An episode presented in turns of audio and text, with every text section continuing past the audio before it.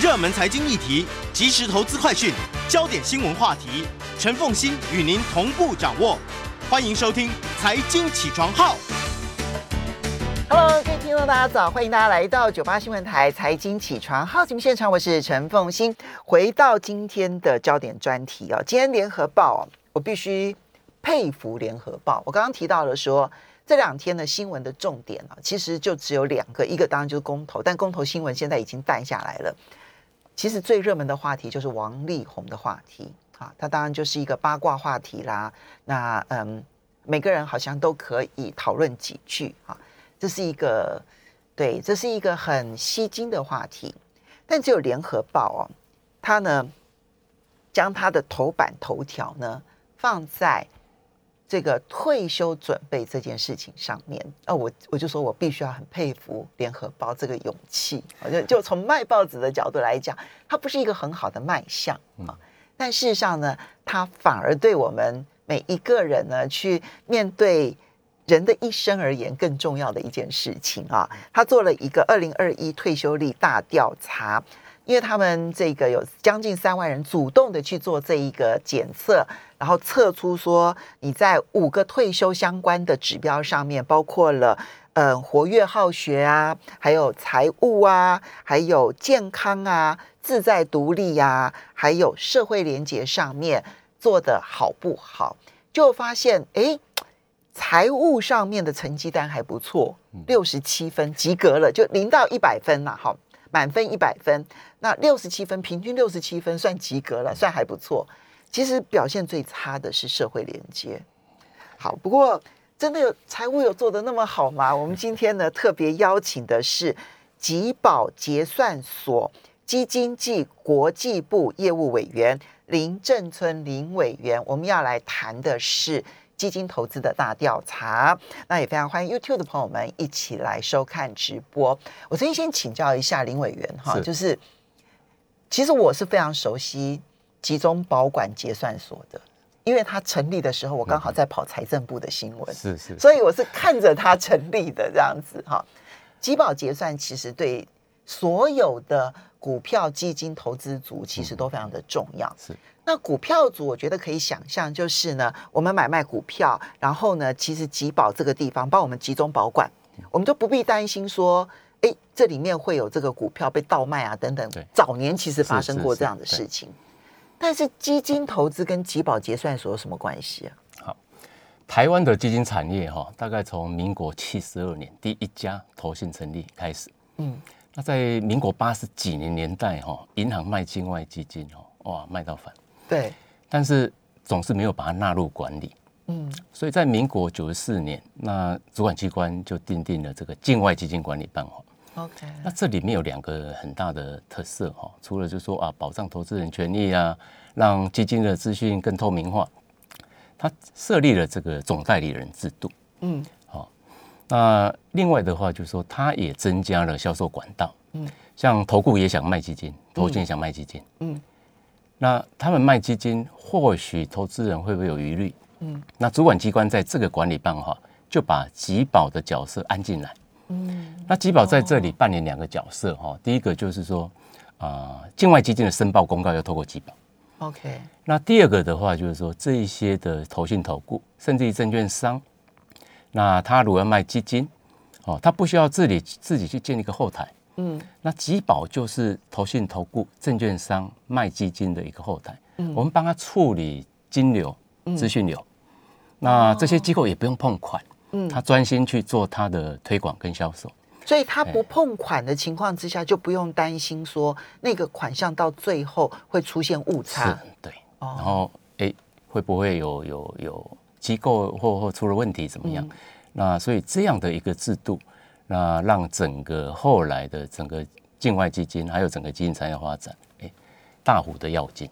所以这样说起来的话，其实所有的境外基金的保管是在集保喽。啊，它不是这样这样的概念哈，就是说，呃，基金有它的保管银行，嗯，那集保这边只处理金流跟资讯流。OK，然后这一些机构他们的客户要开户，嗯，那开户的话一定要做身份认证，嗯，授权合印，嗯，那集保也在这里扮一些角色。我们联联系了很多的银行，嗯，像有八家银行可以透过网银，嗯，那几乎台湾所有的银行可以透过晶片金融卡，嗯，那在集保的界面跟销机构的界面，嗯，那完成身份认证、授权合印，那开户好之后就可以开始从事基金的投资。那那这是境外基金的部分，那境内的基金不需要透过你们了吧？诶，境内境外都可以透过我们，都可以透过嘿对对嗯对对啊，所以，所以这样子一来的话，其实平台只要经过了这个主管机关，包括了你们去认证它，是。它的金流啦，嗯它的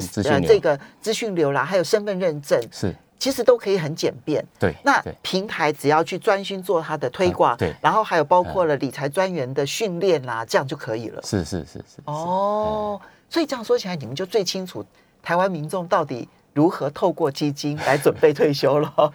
我们我们集保向下哈，现在服务的机构大概两个类型，一个刚刚提到的就是投信投顾，嗯哦，包括像安联啊、富兰克林啊、摩根啊这些大家耳熟能详的投信公司。那另外一种类型就是基金网络销售平台，啊。那这几年很夯嘛，像基富通、聚亨网、基富通、聚亨网、中珠嗯投顾，中珠投这三家表现都非常亮眼。哦，它就是属于网络销售平台。是是，那从你们的角度来讲，这这两种管道，嗯。有什么差别？呃，投信投顾大概只能卖他自家的产品，那他们对于自家产品很熟悉。嗯。如果客户有这一些资讯的咨询，嗯他们比较能够提供更专业的一个一个一个服务。嗯那网络销售机构的话，大概就是比较不会去碰触到客户，嗯所以他在基金的挑选，可能就要发展机器人，或者是说智能筛选的工具。嗯嗯那他的产品就比较多元。嗯哦，就是说你你如果要跟投信，可能要一家一家一家开户，那很辛苦。嗯那到了网络基金销售平台的话，哎，你跟一家开好户，嗯。那可以大概几乎买得到台湾合法上架的这个基金产品。哦，所以看每一个人自己的选择需求，嗯，你自己可以选选择投信投顾，是。啊，那但是、嗯。那就是单一产品了。啊，就呃单一公司产品哎对对，单一公司的多样多元产品，对不对？哈，那如果你选择销售平台，它的好处其实就是你有很多样化的选是择，是但是它的缺点可能是你没有直接跟人沟通，你会不安心。对对对，对不对？很多人是这样，那看你自己喜不喜欢跟平台沟通，对不对？哈，，对。那如果透过银行呢？呃，银行好像嗯就比较不受限单一产单一公司产品了。对银行的话，当然基金就基金来看，它产品很齐全。嗯那它比基金销售平台更好的是说，它是很多元，保险啦，嗯哦，那其他的这一些像外汇往来，甚至贷款、理财、理债，嗯它是比较完整，而且它跟客户的关系非常好。嗯那现在一般投资人对于基金的筛选也会碰到困难。嗯那透过人为的直接客呃理专的这样的服务，那事实上啊、他们的表现也非常的杰出，在这几年。那这样子，它跟平台之间的优缺点是什么？从你们的你们是客观的裁判来看的话，告诉我们差别是什么？最主要的话，哈，最直接的差别就在于手续费。那在六年前基富通成立的时候，那银行很紧张，因为毕竟基富通还是带有点政策使命，嗯所以它的产品很快的就很齐全。那手续费的话，就是说标准定价，譬如说按牌告打一点九九折。那银行的话，大概在理专的市场大概打五折。哦。那像我也是银行的 VIP，那他在我的生日的时候给我一张三点八折的券，哦，但是平台平常就已经打一点九九折，更何况说这些平台，那目前像这种配息型啊，嗯。哦债券型，那固定收益，现在手续费几乎都是零，嗯。所以银行在基富通成立的初期是相当的紧张。嗯。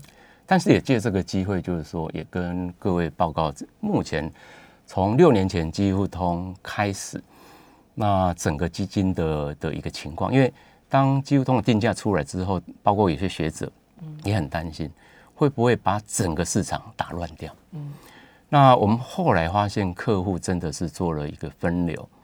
那从六年前，整个基金产业境内加境外，那不包含 ETF 跟货币型。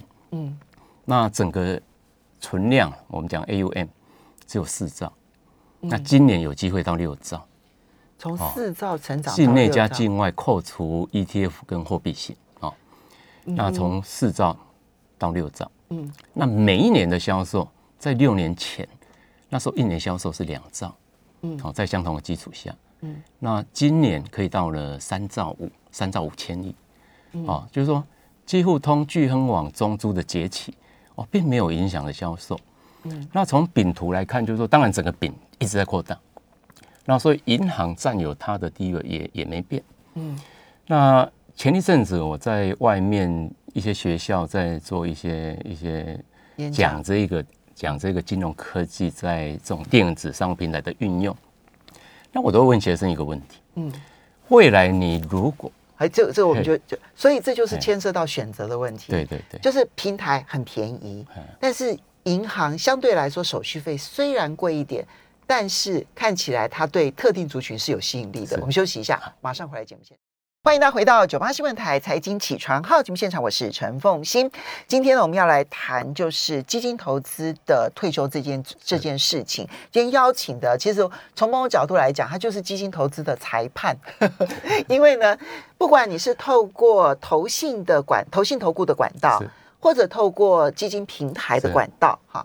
那当然，银行的管道就有另外的这一个管理的措施，因为银行的管理就很很严格了哈。那你们主要是透过基金平台跟透过投信投顾的管道，都要经过集保结算所。是。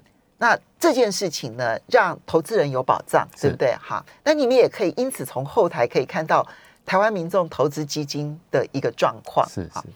那你刚刚特别分析了，就是透过银行或者投信投顾。然后跟透过平台各有什么样的差别啊？投信投顾因为是个别产品嘛，哈，那你可能会觉得你的保障选择不够多元。我可能喜欢买 A 公司的 B 产品，是是，买 C 公司的 D 产品，对不对？哈，那这样子的话，透过银行跟平台，那都是多元性的选择。是，其实很多的投信投顾他们代理的产品也都会透过银行跟平台。那但是银行的部分呢？手续费，因为它牵涉到很多人的协助，手续费会偏高一点。那基金平台就把人的因素几乎降到零，嗯，所以全面的性的回馈，手续费就很低。是，但是这个手续费高低就会决定投资人的投资行为吗？哎，不一定。是，刚刚林委员提到，你到到处去演讲的时候，那个回响是有不同的。那先先先回答一个问题，就是说，到底价格对于买基金的影响？我我举比较近的例子，先不谈银行跟平台。嗯，我们发现，在呃，我刚不是提到说，这三家平台，基富通、聚亨网、中租，他们在这种配息型啊、平衡型这种基金现在是零。哦，对。但是你会发现，当股市很热络的时候。嗯，股票型基金有在收汇，嗯，它反而大幅成长，嗯，那这些零手续费的，哎，反而有时候还会掉下来，嗯，所以就说从比较近的例子来看，那它就不见得说啊，那一定是价格，嗯，好，那可以决定你的投资方向，嗯，还是要看当时的一个投资氛围，嗯，好，那银行即使有有收汇，嗯，我记得有一次我去台北大学的 EMBA 演讲。那一般都是金融从业人员，哦，真的，很多银行主管、理专啊。进去有点尴尬，因为要讲几乎通。那讲完之后，理专士气大增。哦，因为我激励他们，嗯，你们不要随着平台哦去降价，你们收费要收的理直气壮、心安理得，就你提供好的服务，对，就是你要他们来上课也是一种成长，嗯，那要善待你的客户，嗯，那事实上可以创造客户跟理专双赢。嗯，那相对的，银行跟平台也可以双赢。刚刚举的数字就是说，哎，这六年来，几乎通聚亨网中租的崛起，哎，也没有影响到银行，那反而变成客户分流，那跑到这些平台来，变成小资主，嗯，小资主，自主理财，自主理财。那需要理财服务的，哎，非常多。就像我刚刚讲，啊，如果到到外面跑了大概四五个学校，那问学生你要理财服务呢？还是你要选择机器人？嗯，好，那这个学生我算一算，加起来到八百个人。那我强迫他们这一题一定要举手。你去的是哪些学校？哎，正大、正大成大、中央跟民传。正大、成大、中央跟民传。那有些是财经系，有些是理财的的的这些社团。嗯，好。那很讶异的是说，他们有将近六到八成，而且四个学校方向是一致的。嗯，他们需要理专的服务，这个让我很讶异。哎，他们你刚刚讲，嗯，可能是财经科系或者是金融相关的社团，那表示说他们对金融的知识相对一般大学生其实是够的。就他们还是觉得说他需要有专家来服务他。那反而两年前我回高雄正基会办的一个理财讲座，那在场大概四五百位一般民众，我一样一问同样的问题，嗯，而且强迫他们举手，嗯，那刚好相反，嗯，哦，有六七成是希望说透过哎机器人，嗯，哎，那这个是一个还蛮有趣的一个现象。就到了一般民众反而觉得机器人比较可靠一点哈。好，所以。我们就要来看说，到底现在台湾民众的这一个基金投资的行为啊，究竟是一个什么样子的情况？其实你们有做统计，对不对？哈，呃，我先从年龄来看，我很好奇，从年龄的角度来看，现在投资基金的是一群什么样的人？好，呃，年龄来看哈，我们大概我们大概统计了三年的一个一个资料，那年轻人在最近三年，他的成长幅度最大，从二零一八到今年，嗯，哦，它成长了四点五倍，四点五倍啊。那当然，主力的是指二十岁、二十二十九岁以下，二十九岁以下，对。那三十岁到五十九岁是整个投资的主力了，嗯，哦，这一些他们在定期定额的占比大概百分之七十三，嗯。那六十岁以上的退休族群。它有一个特色，它每个月扣款的金额很高，哦，四万多，所以六十岁以上的族群其实还是在透过定期定额的方式，是。为自己的老年生活做准备，对，而且态度最积极，是，就每一个月扣款金额很高，对。那年轻人的这一个就是为自己投资退休准备这个概念，成长幅度很快，对，人很多。嗯。那年轻人的话，看起来平均值一个月也有一万二。二二十九岁以下，一个月平均有一万二哦。对，很多是父母的钱。真的，对，我觉得这应该就是父母的钱了吧？我们还发现，二十岁以下的扣的比二十到二九还多，因为二十到二九是自己的钱，那二十岁以下是父母的钱。OK，哎，所以会有点偏离的。我感谢爸爸妈妈。哦，你这样子讲的好多父母更骄傲，呃，更更紧张、更焦虑了。哈，那三十到五十九岁这一个族群，是有没有透露出一些什么样子的讯号呢？嗯，因为他就是工作族群，对，就是以他们来看哈，呃，我我们回到说整个基金的销售行为来看哈，再再延伸下来，因为这个就是整个基金最主要的一个族群。那我们知道股票很多已经做到当冲这样的很极端的情况。那基金在台湾虽然是比较适合中长期投资，那我们观察最近两三年，其实呃它的基金周转率可能在八十几到九十几。倒过来讲，就是我们买一档基金，什么时候赎回？十三到十四个月。十三到十四个月就赎。美国的情况是大概三年。嗯。好，所以所以。虽然这已经是比较中长期投资，但是还是有点短。嗯，好，那我们从定期定额来看，就会发现说，像为什么好想退，是希望约定两年。嗯，就是要养成投资人的习惯，不要在短期内随着市场的波动来做一些或许是错误的的行为。嗯，好，所以我们现在可以看得到，以好想退为例，哈，嗯，就是说它的第一个两年已经结束了。嗯。那现在还有九成还是继续在留下来，嗯，哦，所以他当时吸引了将近四万人，嗯，那现在继续扣的还有三万六，嗯，哦，这是好想退在二零一九第一次，嗯，啊，第二次的话在二零二零年再推一次，嗯，那目前一样也大概有三万六，嗯，哦，那一一个月大概从二零一九哦一个月扣三三亿六，嗯，那到二零二零也是三亿六，现在加起来大概七亿多这样的规模，嗯，那。这几年经过大概不管是银行啦这些平台，也都在努力推定期定额。嗯，也都在关注退休的一一个一个情况，嗯，哦，所以以前我们会发现哦，开始注意退休是四十五岁，嗯，现在已经降到三十八岁，这个是好事，对，嗯，好，所以为什么说哎，联合报那一篇，那开始在也在等于在推广国人注意退休的这个议题，哎，嗯，所以你刚刚刚这几个面向啊，我们有几个重点，第一个是。确实，我们现在对于退休的这一个概念年轻化这件事情很好。当然，有很多可能是父母帮子女的。嗯但是如果以平均开始准备降到三十八岁来看的话，其实这也是不错的一个趋势，对不对？哈。但是这里面有一个问题是，基金跟股票是不一样的。对。那基金因为它有手续费、有管理费，嗯嗯嗯，其实它常常的买进卖出。对于基金投资人来讲，不见得是一件好事。对，理论上来讲，它应该是要长时间的投资。那如果是这样，可是平均来看，十三个月、十四个月就卖出，太频繁了。是是。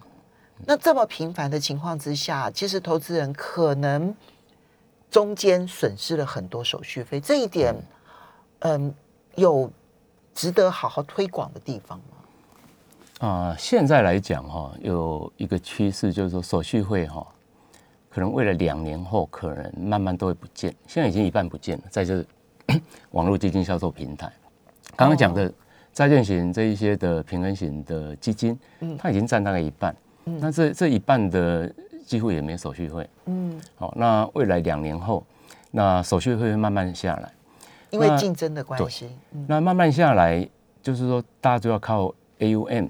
嗯，然后带来的管理费，那管理费也有慢慢下降的趋势，甚至于对于退休哦，也推出 P 级别、哦 R 级别，比较这种便宜的。好，哎，那这等一下这就是重点了，就是你刚刚讲说是 R 级别，还有 T 级别、P 级别、P 级别，为了退休的，为了退休准备的这一些基金，我们休息一下，马上回来节目现场，好好介绍一下。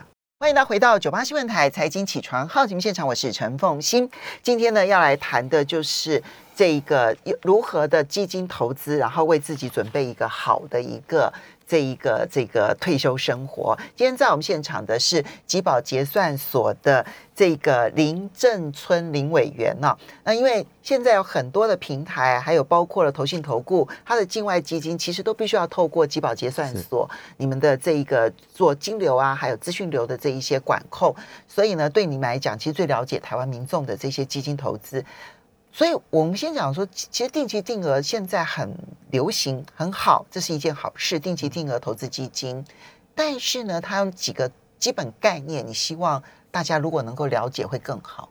我们投资哈，就是说不晓得什么时候开始投入，嗯，然后就算我看好这个时机，这个产业，嗯，我钱不够，嗯，好，所以定期定额就是说我我不需要去挑选时间。嗯。啊，我从小钱开始做起，嗯，好，那你就是要巨力的扣款，嗯，那先决条件先找一个有波动性的、有景气循环的市场，而且这个市场最好越大越好，譬如像全球全球股票型啊，好，那美国，嗯，甚至台湾也都是一个不错的选择，再往下就不是那么建议，对退休而言，嗯，好，就波动性很大，啊，有波动性，有景气循环，但基本向上的，对，那。一个重点就是说，你要停利不停扣。嗯，停利有有有争议了。有些人说，哎，市场一路向上，你如果觉得市场一路向，你也可以不用停利。但是我们就是不知道未来。嗯，哦，所以考虑适度的停利，比如说，哎，获利二到三十趴，可以先下来。嗯，那下来之后去买一个债券型基金。嗯，等到行情再向下的时候，再把债券基金，哎，再去低档再去加嘛，再丢到定期定额。嗯。那刚刚的讲的停利，不是说停利就结束了，嗯，下个月继续扣，嗯，哦，这样的概念就造成一个呃一个循环，嗯，哦，所以如果说像我我们在谈退休这个议题，刚刚讲年轻人一个月一万二，这哎这个很好，嗯，如果一万块年化报酬率五个 percent，嗯，四十年，嗯，哦，一个月一万块，嗯，四十年后是一千五百三十二万，哦。年化报酬率才五趴，哎，五趴其实不高，其实并不高，哎。我们失效退伍这七年来，平均哈稳健跟积极都到六到七个 percent，嗯。道琼六十年是六点六个 percent，嗯。那 S M P 五百三十年是九个 percent，嗯，哦，所以就说你找一个大的市场，嗯。嗯，那五趴已经是很保守，所以用五趴，然后定期定额一个月一万，四十年下来一千五百是三十二，一千五百万，哎对。一千五百多万。对，哦。所以我我在外面现在最近也到军中讲这个理财，我希望他们照表操课。嗯，对，因为你刚刚提到了纪律是最重要的。对，所以第一个找对波动率大、对，景气循环，是。但是是向上的一个大市大的场，市场。对不对？对哈。然后第二个是停利，但是不停扣。是，啊，停当然停利有一些人是有争议的对啦。对对，要停利还是不停利，自己去判断，哎，对不对？哈？嗯。这也是有争议的这样子，但是不停扣这是绝对要做的是，对不对？而且，嗯，停利之后的目的还是要再来投资的，对。对好，那当然就要看你的这个投资的判断是什么，这样。所以这个是定期定额，所以你不择时，不择时。我们曾经研究过哈，台台股最近三十年，每一次都很倒霉，在最高点嗯。开始定期定额，嗯，可以走十个循环，也就是三年一次。哦，那平均报酬都是在两到三成，最高有五到六成。所以我就算在最高点才开始定期定额，哎，其实其实我们想嘛，最高点哦，一路平均成本越越拉越低，嗯。前提是要上得来。嗯，啊，其实这三十年来都上上上下下嘛，对，嗯所以刚刚为什么要讲说一个有波动率，嗯。但是呢景气循环的大市场？因为它就算我们套在最高点一小段时间，它终究还是会再上来的。是，而且你会在低点的时候会扣更多的单位。像像去年三月是 V 循环转嘛，哎，就很可惜，嗯。低点是扣到一两次嘛，哦，然后不见得每一次都能够查猜得到。